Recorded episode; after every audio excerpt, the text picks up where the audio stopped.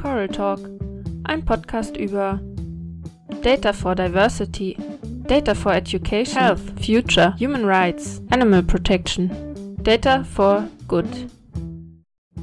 Hi und hallo bei Coral Talk, der Data for Good Podcast. Heute mit mir Jasmin Klassen. Heute spreche ich mit Joscha Jäger, dem Gründer und Projektleiter von Open Parliament TV. Open Parliament TV ist eine Videosuchmaschine, Schrägstrich Plattform, die Parlamentsdebatten transparenter macht. Und wie genau das funktioniert und was dahinter steckt, erzählt mir Joscha jetzt im Interview. Viel Spaß! So, hi Joscha, schön, dass du Zeit hast, heute in unserem Podcast etwas über dein Projekt zu erzählen. Starten wir doch direkt mal. Und zwar erzähl uns doch mal, wer du bist und was du so machst. Ja, hi, äh, vielen Dank für diese Gelegenheit. Ähm, ich bin Joscha. Ich wohne gerade auf einem wunderschönen Hausboot in Amsterdam und arbeite jetzt seit mittlerweile fünf Jahren als Gründer und Projektleiter an Open Parliament TV. Cool, dann sind wir auch direkt schon beim Thema. Heute geht es nämlich um Open Parliament TV.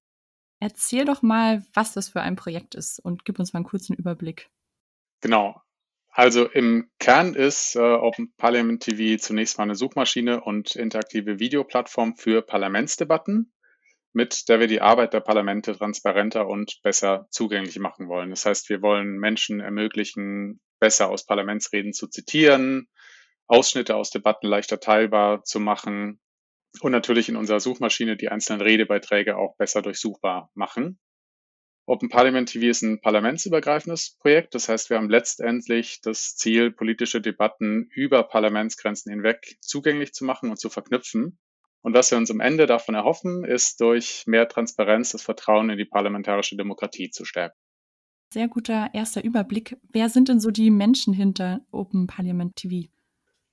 Wir sind ein sehr kleines Team von so zwei bis sechs Menschen, die in unterschiedlicher Kapazität an dem Projekt arbeiten. Die, die Größe unseres Teams hängt sehr stark davon ab, wie viele Gelder uns gerade zur Verfügung stehen. Deswegen schwankt es ziemlich.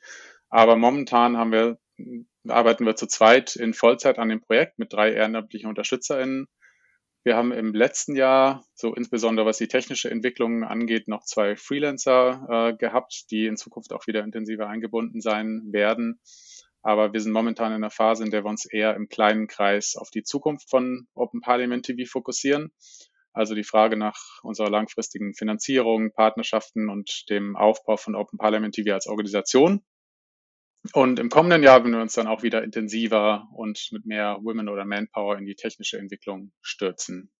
Sehr cool. Bin ich mal gespannt. Ähm, du hast es ja gerade schon sehr schön umrissen, was eure Mission ist, aber sprechen wir noch mal im Detail drüber. Du bist ja der Gründer auch von äh, dem Projekt. Erzähl doch mal, wie du auf die Idee gekommen bist, Open Parliament TV zu starten, ähm, genau, und was so die großen Punkte waren, die du damit klären wolltest. Ja, also ich erlebe, dass wir in den vergangenen Jahren einen zunehmenden Vertrauensverlust haben, sowohl in demokratische Institutionen als auch in die Menschen, die uns in dem Modell der parlamentarischen Demokratie repräsentieren. Und ich bin davon überzeugt, dass das neben vielen anderen Faktoren auch daran liegt, dass die Arbeit der Parlamente schlecht zugänglich und Entscheidungsprozesse schwer nachvollziehbar sind. Also niemand außer Journalistinnen und Menschen, die im Parlamentsbetrieb arbeiten, liest sich durch seitenlange Protokolle von Sitzungen oder Tabellen von Abstimmungsergebnissen oder sieht sich stundenlange Videoaufzeichnungen von Sitzungen an. Und ich glaube, wir glauben, dass wir durch eine bessere Zugänglichkeit, mehr Transparenz und Sichtbarkeit dafür schaffen können, was in den Parlamenten tagtäglich passiert. Und wir glauben, dass eine bessere Zugänglichkeit von Parlamentsarbeit es einfacher macht, Entscheidungsprozesse nachzuvollziehen. Das heißt, wir glauben, dass allein schon durch diese bessere Zugänglichkeit das Vertrauen in die parlamentarische Demokratie gestärkt werden kann und damit auch das Repräsentationsempfinden in der Zivilgesellschaft verbessert werden kann.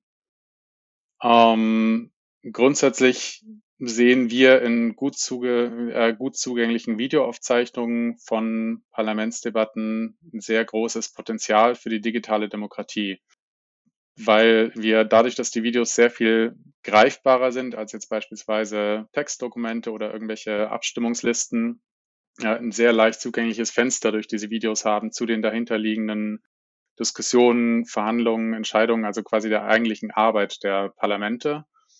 Und wir wollen dieses Potenzial nutzen, indem wir auf der einen Seite eine gemeinsame technologische Basis für Parlamente schaffen, ähm, beispielsweise durch die Entwicklung von Open Source Bausteinen, von interoperablen Standards, offenen Schnittstellen und standardisierten Dokumentenformaten und auf der anderen Seite eben unsere Suchmaschine und interaktive Videoplattform aufbauen, in der Reden parlamentsübergreifend durchsuchbar sind, verlinkbar sind, zitierfähig und teilbar sind.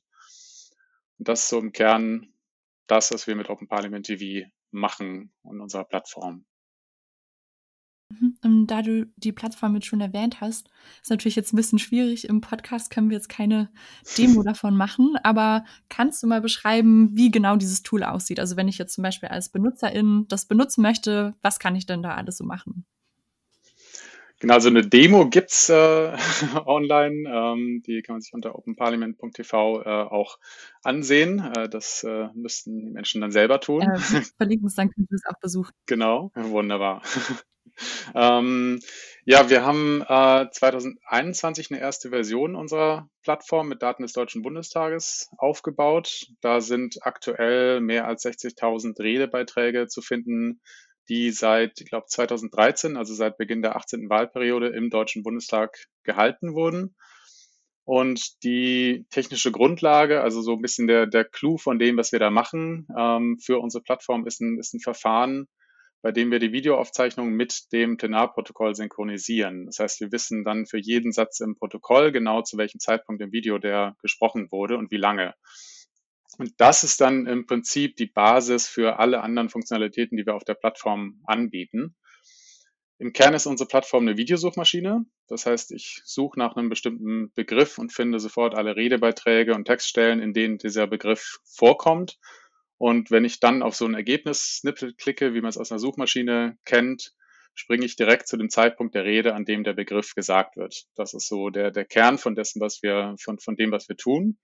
Ähm, diese Synchronisation von Video und Text ermöglicht aber noch eine Menge anderer hilfreicher Funktionen, wie zum Beispiel ein interaktives Transkript, bei dem dann der Protokolltext als Navigationshilfe für das Video verwendet werden kann. Das heißt, ich klicke auf einen Satz und das Video springt direkt zum entsprechenden Zeitpunkt der Rede. Oder ich habe die Möglichkeit, ein Textfragment oder ein Zitat auszuwählen und dieses Zitat dann zum Beispiel auf einem netten, mit einem netten Sharepick auf Social Media zu teilen. Und wieder, sobald jemand auf diesen Link klickt, den ich da geteilt habe, äh, wird sie oder er dann direkt äh, wieder zu dem Zeitpunkt im Video geführt, in dem das Zitat erscheint. Der, der Kontext der gesamten Rede und alle anderen Reden zum selben Thema oder zu diesem Tagesordnungspunkt bleibt also damit immer erhalten. Ähm, was wir jetzt seit ein paar Monaten noch in die Plattform eingebaut haben, ist eine sogenannte Named Entity Recognition, mit der wir innerhalb der Texte mittlerweile vollautomatisch Personen erkennen, Parteien erkennen, Gesetze und äh, spezielle Begriffe, die wir vorab definiert haben und dafür dann direkt im Videoplayer Zusatzinformationen anzeigen, also beispielsweise Wikipedia-Auszüge, Links zu Hintergrundinformationen oder das Profil einer Person bei Abgeordnetenwatch. Das Ganze ist komplett Open Source und von Anfang an so gebaut, dass wir die Arbeitsabläufe auf andere Parlamente übertragbar machen können. Das heißt, momentan sind zwar nur die Reden im Deutschen Bundestag auf der Plattform, aber nach und nach werden wir zusätzliche Parlamente dort integrieren.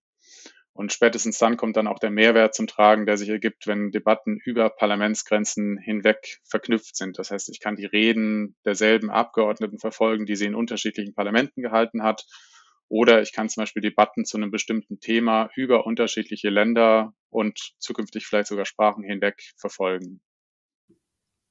Mhm. Und ähm, was mich nochmal mehr, äh, mehr interessieren würde, sind die Daten dahinter. Also du meintest, es ist alles Open Source. Das heißt, einerseits der, heißt es, dass der Code für eure äh, Plattform zugänglich ist, aber auch die Daten selbst könnte man theoretisch auch so äh, unverarbeitet äh, darauf zugreifen, oder? Genau, alles, was wir verwenden, ist Open Source, also die Komponenten, die wir von Dritten verwenden, alles, was wir selbst entwickeln, alle Bausteine sind Open Source ähm, und mittlerweile ein bisschen dokumentiert. Das wird noch besser werden. Ähm, aber alle Bausteine sind Open Source und alles, was wir da machen, ist frei lizenziert mit einer Open Data Schnittstelle. Äh, und die Quellen, die wir verwenden, sind auch wiederum ähm, klar nachvollziehbar, wo wir alles herbekommen. Also auch die ganzen Arbeitsabläufe von dem Parlament zu uns, äh, von den unterschiedlichen Quellen der Parlamente und ein paar zusätzlichen Quellen, die wir verwenden. Das ist alles nachvollziehbar, woher das wann kam, ähm, wie, die, wie die Dokumente verwendet wurden. Das ist alles äh, bis zur Originalquelle immer nachprüfbar und nachvollziehbar. Ja. Ja, äh, sprechen wir auch später, glaube ich, noch ein bisschen mehr drüber. Sehr gerne. Ähm, okay, das heißt, erstmal die, ja, ich bin mir sicher, äh, in dem Thema bist du tief drin. Ähm, das heißt, die Daten an sich werden auch vom Bundestag zur Verfügung gestellt, oder? Also ich könnte mir jetzt auch die mehrstündigen Videos selber runterladen und bei euch ist es einfach nur einfacher, darauf zuzugreifen. Genau, äh, viel Spaß dabei. Das, genau, das, das wäre auch möglich. Also der Bundestag stellt die Daten, die wir verwenden, alle so, wie sie sind, zur Verfügung. Also sowohl das Videomaterial als auch die Plenarprotokolle. Mittlerweile ähm, schönerweise in einem maschinenlesbaren, zwar nicht standardisierten, aber in einem maschinenlesbaren äh, XML-Format was uns hilft zu erkennen, wann hört eine bestimmte Rede auf, wann fängt die nächste Rede an, etc. und auch ein paar Metadaten zu den Personen, die da sprechen. Ähm, da müssen wir noch viel Arbeit machen, dass das dann zusammengeführt werden kann aus diesen beiden Quellen, weil die sehr unterschiedlich funktionieren. Aber äh, im Grunde genommen stellt der Bundestag sämtliche Daten, die wir äh, verwenden, zur, öffentlich zur Verfügung, genauer als Open Data. Das zeigt nochmal, dass Daten zur Verfügung stellen ähm, oft nicht reicht. Dann würde mich nochmal interessieren, ohne dass wir jetzt zu technisch werden, also wenn das überhaupt geht, äh, was ist die Magie hinter diesem Matching? Also wie bringt ihr diese Protokolle mit den Videos zusammen? Ja, vielen Dank für diese Frage. Da rede ich sehr gerne drüber, weil ich die Lösung selbst äh, sehr genial finde. Und das kann ich so sagen, weil wir sie selbst nicht entwickelt haben. ähm, diese Synchronisation beziehungsweise das Alignment, wie es eigentlich heißt, basiert im Kern auf einer kleinen, aber genialen Lösung namens Aeneas von Alberto Peterin, die wir für Open Parliament TV angepasst haben. Und das Verfahren, das wir da verwenden, kommt ursprünglich aus der Musikwissenschaft und ist super interessant, weil wir da statt einem Speech-to-Text-Verfahren mit dem visuellen Abgleich von Audiowellen arbeiten. Kannst du einmal kurz erklären, was ein Speech-to-Text-Verfahren ist? Ja, äh, das ist das, was alle immer denken, dass wir das verwenden. Das wäre quasi, wenn wir das Audio des Videos äh, nehmen und uns dann äh, versuchen, daraus einen Text zu generieren. Also dass wir quasi die Texte, äh, mit denen wir arbeiten, aus dem Audio äh, des Videos bekommen und dann ein Transkript haben. Ähm, was aber in unserem Fall ja eigentlich schon vorliegt, weil wir haben die Plenarprotokolle in einer sehr viel besseren, zitierbaren Form ähm, und redaktionell bearbeitet etc. Ähm, das ist sehr viel besser zu verwenden als ein Speech-to-Text-Verfahren. Aber trotzdem brauchen wir für das Alignment irgendeine Möglichkeit, eine Vergleichbarkeit herzustellen zwischen den Texten und den Videos. Und ähm, was wir dafür machen, ist eben nicht Speech-to-Text, also automatisiert aus dem Audio dieses Videos einen Text zu generieren, ein Transkript zu generieren, sondern wir machen genau das Gegenteil. Wir machen ähm, Text-to-Speech. Das heißt, wir nehmen die Plenarprotokolle her und generieren uns aus denen so eine Art künstlich gesprochene Audioversion in so einer, so einer Alexa-Stimme. Ähm, und was dann aber äh, dabei rauskommt, ist, dass wir dann im Endeffekt zweimal Audio haben. Einmal mhm. das original gesprochene vom Video und einmal diese, diese aus den Plenarprotokollen generiert gesprochene äh, künstliche Version der Rede. Und was wir dann im Ergebnis haben, wenn wir diese zwei Audios haben, ist, dass wir zwei Waveforms haben, mhm. also diese grafische Darstellung des Tons in dem Audio. Und diese grafische Darstellung, diese Waveform wird dann visuell mit der Waveform des Tons verglichen. Das Tolle an diesem Verfahren ist, dass es eigentlich nahezu sprachenunabhängig ist, weil zum Beispiel so Pausen, in denen nicht gesprochen wird, für die Synchronisation mhm. viel wichtiger sind als das tatsächlich gesprochene Wort. Deswegen ist es für uns jetzt auch kein Problem, wenn zum Beispiel jemand plötzlich Plattdeutsch spricht oder ähm, es würde sogar ohne eine Umstellung auf Englisch auf Englisch funktionieren. Ähm, und es ist super schnell. Aber der, der, der Hauptpunkt ist, dass es sehr, sehr ähm, gut mit, mit Fehlern und Unterschieden zwischen den Texten und den, ähm, dem, dem Audio äh, umgehen kann. Was wir dringend brauchen, da die Plenarprotokolle nicht immer deckungsgleich sind mit dem, was tatsächlich gesprochen wird äh, in den äh, Videodateien. Ähm, und bevor wir aber überhaupt in diesen Schritt starten, passieren noch sehr viele kleine Einzelschritte, über die wir herausfinden, welches Video überhaupt zu welchem Textabschnitt im Protokoll passt. Also wir haben im Protokoll ein riesenlanges PDF und wir haben die Videos äh, glücklicherweise als einzelne Videos für die einzelnen Redebeiträge vorliegen, aber trotzdem ist äh, unklar, wenn der Schnitt im Video passiert, hier ist Rede vorbei, muss das nicht unbedingt heißen, dass im Protokoll das an derselben Stelle vorbei ist. Und selbst wenn, äh, müssen wir diese Stelle erstmal finden, um den richtigen Text zu dem äh, Videoausschnitt zu haben. Ähm, genau, das heißt also so das eigentliche Problem ist eigentlich den, den Protokolltext mit dem Video überhaupt erstmal zusammenzubringen. Wenn wir den haben, ist es relativ einfach, diese, diese Magie der Synchronisation äh, hinzubekommen. Ähm, aber da die Quellen sehr, sehr unterschiedlich sind und der Text im Protokoll nicht dem entspricht, was tatsächlich gesprochen wurde, wenn sich jemand verspricht, wird das dann im Protokoll liest sich das alles wunderschön.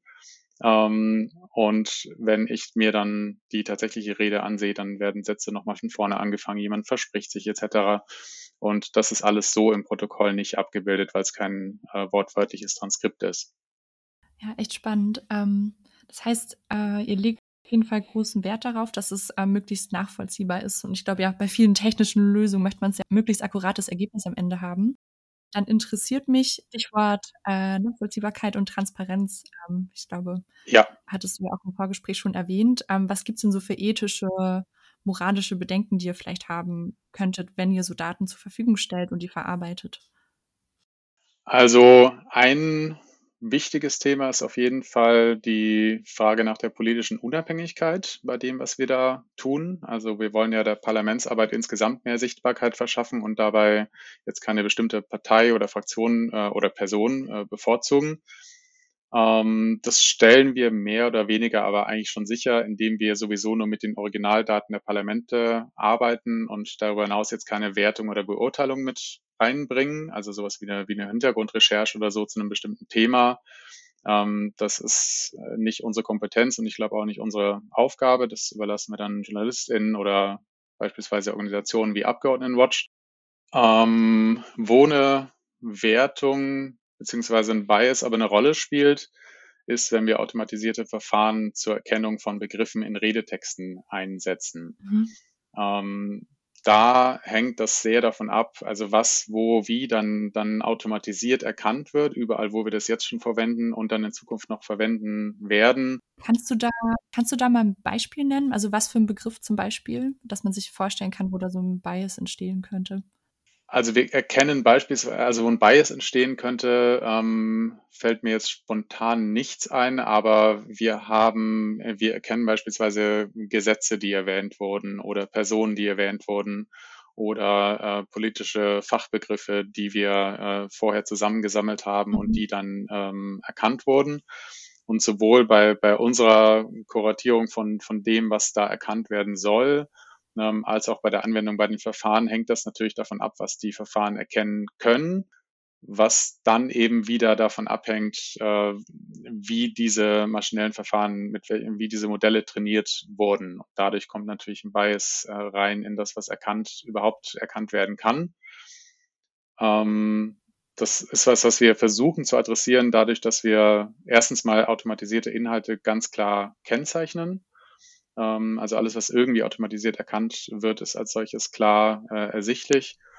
Und dadurch, dass wir auch nur Open Source Komponenten verwenden, ähm, welche dann von Dritten analysiert und untersucht werden könnten, in der Theorie zumindest. Ähm, aber das ist auf jeden Fall was, äh, was wir auf dem Schirm haben, was auch so eine, was eine ethische Frage sein wird, je, je mehr äh, solcher Verfahren wir einsetzen. Aber nochmal, es gibt eine ganz klare Trennung so zwischen dem, was wir original vom Parlament bekommen und dem, was wir dann in automatisierten Verfahren an Zusatzinformationen vielleicht noch versuchen anzuzeigen, das ist ganz klar dann auch als solches ähm, gekennzeichnet. Und wichtig ist auch hier immer die Transparenz, also es muss klar sein, äh, nachvollziehbar sein, wo unsere Inhalte herkommen. Und falls wir sie dann eben mit Zusatzinformationen angereichert haben, wie genau wir das dann zu welchem Zeitpunkt gemacht haben.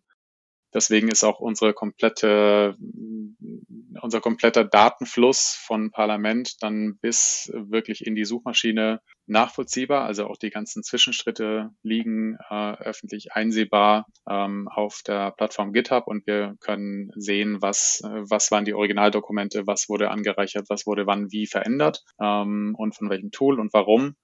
Ähm, ebenso wichtig ist, dass wir transparent damit umgehen, woher unsere Gelder kommen, ähm, damit einsehbar ist, wer uns eventuell beeinflussen könnte. Das ist auf jeden Fall auch noch so ein, so ein, äh, ein, ein ethisches Thema, was uns ähm, beschäftigt. Mhm. Also ja, es gibt auf jeden Fall ethische Fragen, mit denen wir uns auseinandersetzen. Aber da wir fast ausschließlich mit den bestehenden Inhalten der Parlamente arbeiten, hält sich das in Grenzen. Okay, ähm, ergibt auf jeden Fall Sinn. Dann würde mich jetzt interessieren, ich kann jetzt als Bürgerin äh, auf eure Seite gehen und mich äh, da informieren, zum Beispiel darüber, was bestimmte Personen im Parlament gesagt haben. Das ist, denke ich, so ein äh, Beispiel, wie man euer Tool nutzen kann. Aber wie wird es denn sonst noch genutzt? Also gibt es bestimmte Berufsgruppen zum Beispiel oder Bereiche der Gesellschaft, die mit eurem Tool interagieren?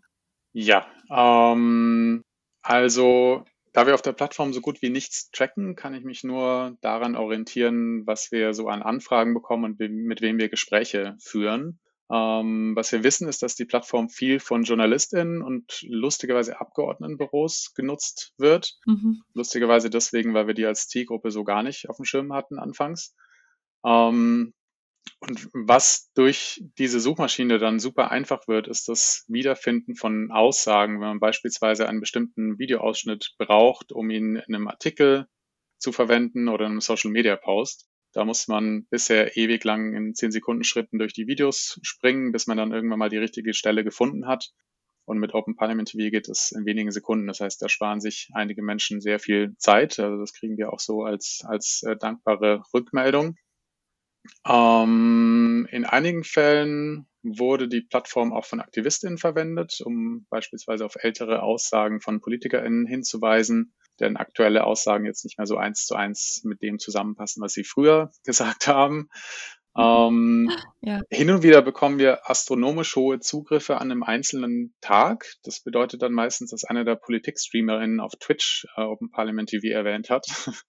das ist nicht so, nicht so meine, äh, nicht so meine Welt, da bin ich nicht so unterwegs, aber ich merke das dann an den äh, Statistiken, wenn an einem einzigen Tag ähm, plötzlich tausende Menschen äh, auf der Plattform landen und das ist dann meistens von dort.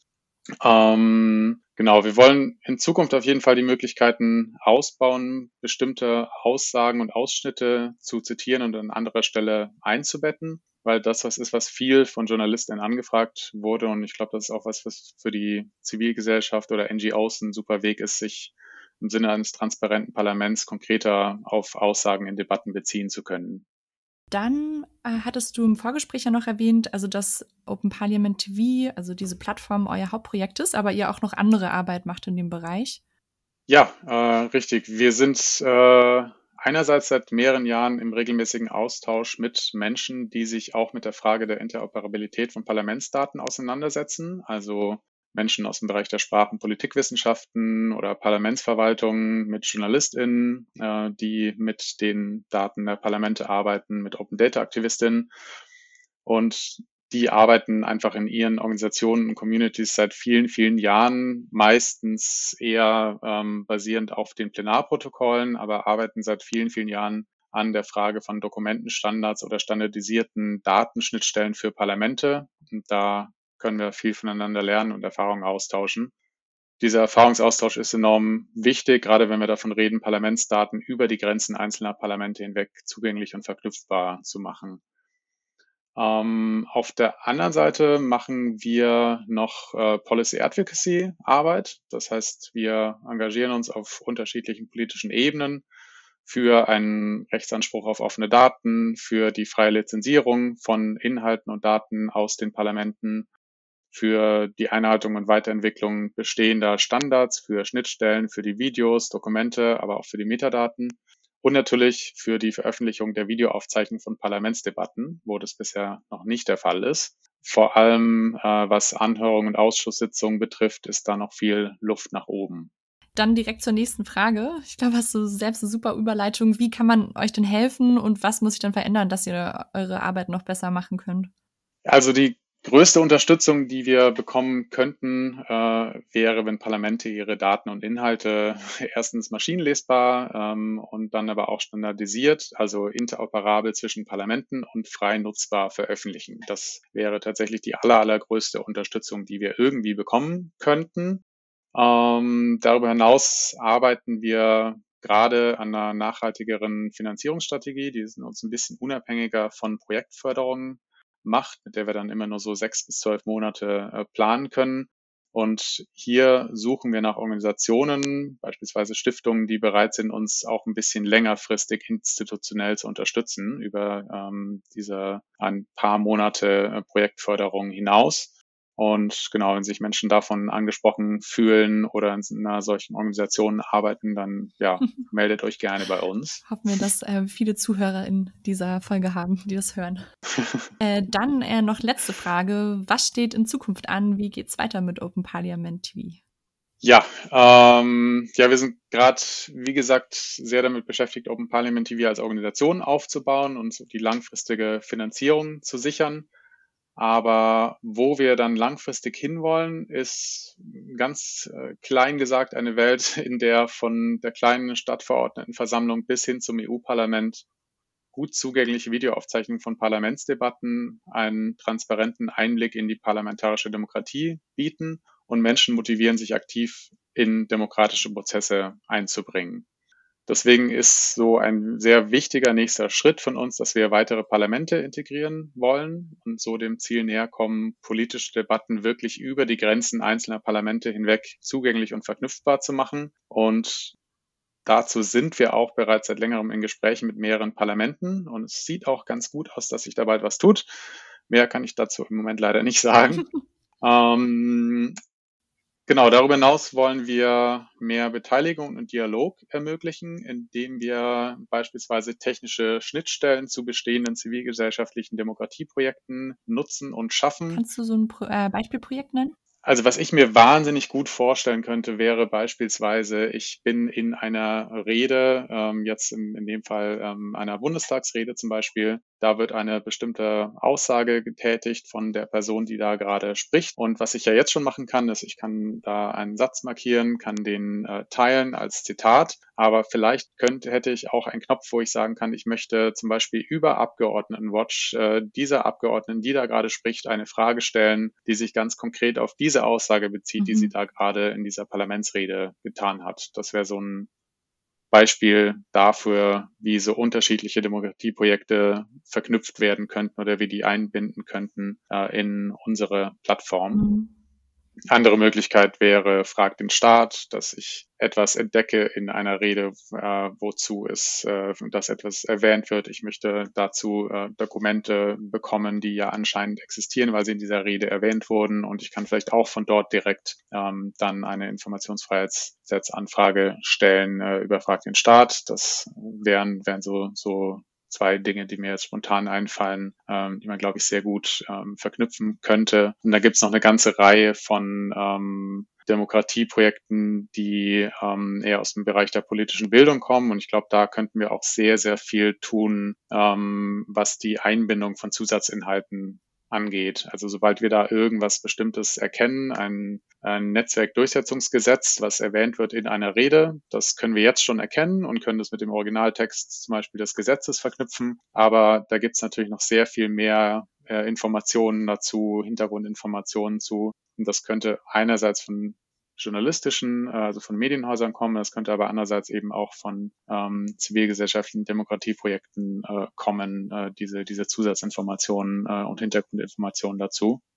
Genau. Und da könnte man dann Menschen ermöglichen, auch innerhalb unserer Plattform Parlamentsdebatten mit Originalquellen zu verknüpfen, äh, mit Faktenchecks etc., äh, um diese Reden äh, besser zu kontextualisieren ich glaube, dass wir dann ja am Ende äh, mit Open Parliament TV dann hoffentlich dazu beitragen können, den gesellschaftlichen Zusammenhang zu stärken und eine lebhafte, von der Zivilgesellschaft getragene Demokratie zu gestalten. Das ist ein Satz aus unserer, aus unserer Vision, äh, Mission und Strategiedokument, aber ist einfach zu passend, um ihn nicht zu verwenden, weil das ist das, das ist das, wo wir, wo wir hinwollen damit. Also äh, wir haben eine Videoplattform, es ist sehr einfach, da diese Inhalte zu durchsuchen äh, und es macht auch äh, je nach Funktionen zum Teil sehr, sehr viel Spaß, diese Inhalte ähm, sich dort anzusehen, zusammenzusuchen und sich so kleine Zusammenschnitte zu machen. Aber wo wir am Ende hinwollen, ist wirklich die parlamentarische Demokratie dadurch zu stärken, dass wir mehr Transparenz äh,